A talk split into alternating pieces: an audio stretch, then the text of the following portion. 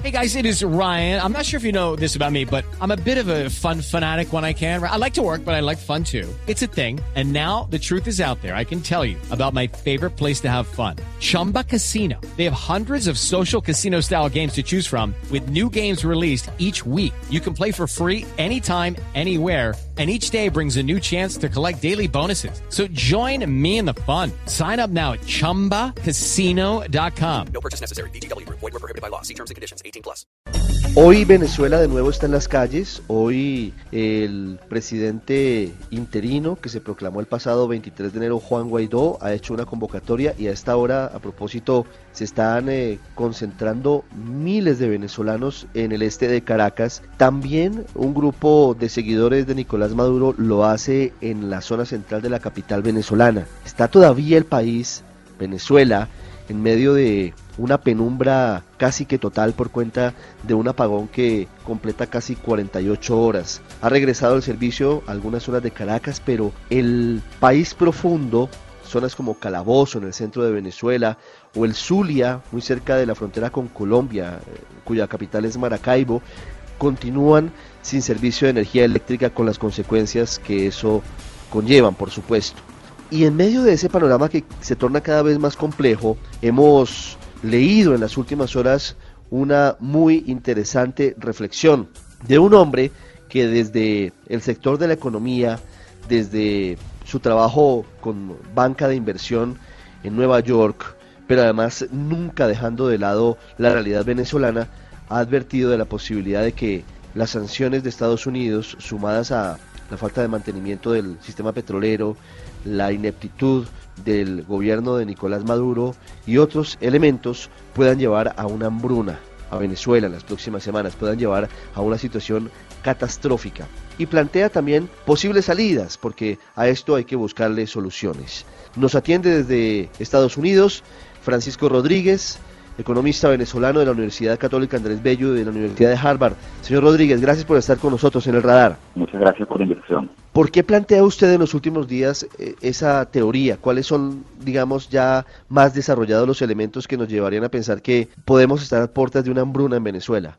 Sí, bueno, básicamente lo que ocurre es que esta es una economía que viene en declive ah, durante todos los años que Nicolás Maduro ha gobernado en el país. Ya nosotros estamos por una caída de producto que ya supera el 45% y cuando sumemos este año va a llegar aproximadamente un 60% de caída acumulada.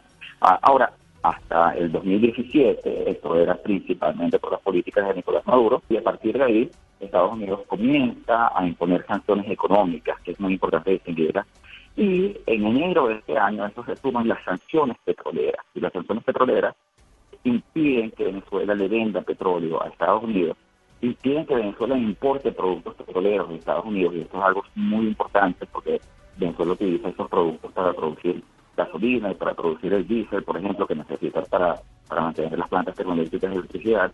El, y eh, como resultado de, ese tipo de restricciones, de toma de restricciones, nosotros tenemos una previsión de que en Venezuela en este momento vamos a ver una caída adicional de las exportaciones venezolanas, porque una caída adicional de los ingresos en divisas del país, hay que recordar que esta economía esencialmente produce y exporta solo petróleo y esta economía se alimenta con las importaciones que se pagan con las exportaciones petroleras. Entonces ya, ahora que no se le puede vender petróleo a Estados Unidos y que Estados Unidos está de hecho amenazando que va a sancionar a las empresas fuera de Estados Unidos que le compran petróleo a Venezuela, como por ejemplo en la India, aquí nosotros podemos estar viendo una caída muy, muy fuerte, y ya estamos viendo una caída muy fuerte en las ventas internacionales del país, y eso va a significar que el país va a tener a muchos menos ingresos petroleros y posiblemente que los ingresos petroleros van a desaparecer.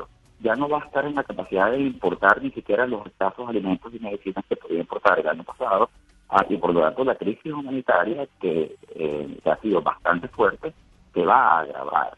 Y, por eso planteamos la posibilidad de un programa de tanque de petróleo por alimentos, como lo hubo en el caso de Irak, para evitar que, la, que, las sanciones impliquen una caída en la, el consumo de alimentos, ¿Cómo sería ese programa? ¿Cómo podría sacarlo adelante? ¿Cómo poner de acuerdo en esta situación tan difícil dos voluntades como las de los dos líderes? Sí, es, un tema complejo y es muy complejo precisamente por algo que todo apunta que es que en este momento nosotros en Venezuela en cierto sentido tenemos dos gobiernos. Um, y eso lo que quiere decir es que el gobierno de Nicolás Maduro uh, es el que está a cargo de producir el petróleo, es el que puede producir el petróleo porque es el que controla los campos petroleros.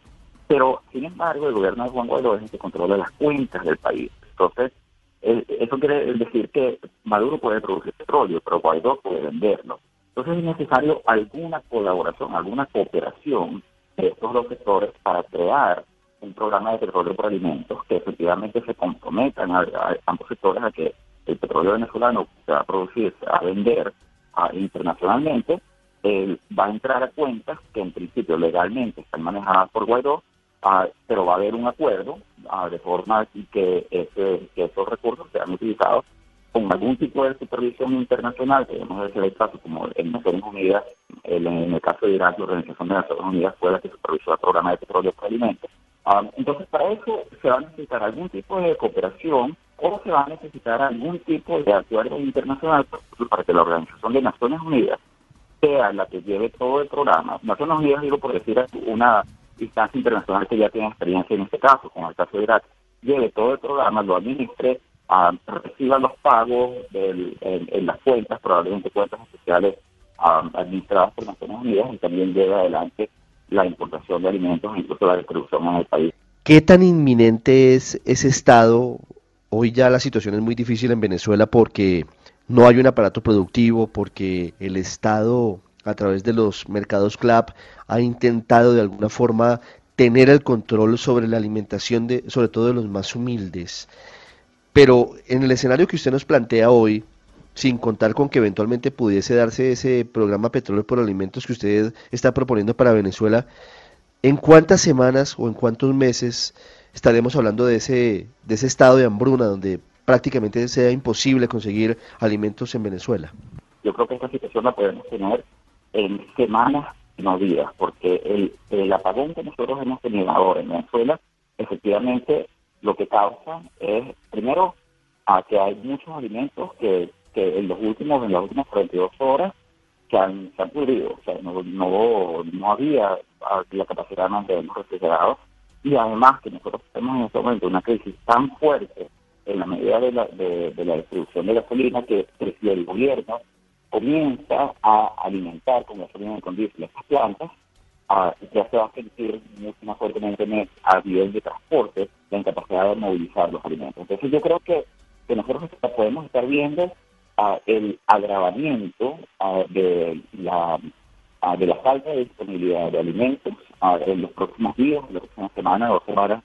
Y ciertamente, si uno más o menos saca los cálculos, incluso asumiendo que se puede normalizar la distribución de gasolina, el, este, este país no tiene suficientes inventarios de, alimentos, ni siquiera con las nuevas importaciones que el gobierno todavía puede hacer por sus limitados recursos, no tiene suficiente disponibilidad de alimentos como para tardar a más de dos meses. Entonces, yo sí creo que la, la, acción es bastante urgente porque montar un programa de estos, organizar, estructurar un programa de estos, mucho más que esto requiere de algún acuerdo, tanto de, los, los partidarios del gobierno interino de Guaidó y el gobierno de facto de Maduro, esto, va a tomar un tiempo y un buen esfuerzo estructurarlo y, creo que no tenemos este tiempo. Es Francisco Rodríguez, economista venezolano, con esta advertencia seria, pero además con la propuesta de un programa petróleo por alimentos para evitar una hambruna entre los venezolanos. Don Francisco Rodríguez, gracias por hablar con nosotros en el radar en Blue Radio hoy sábado.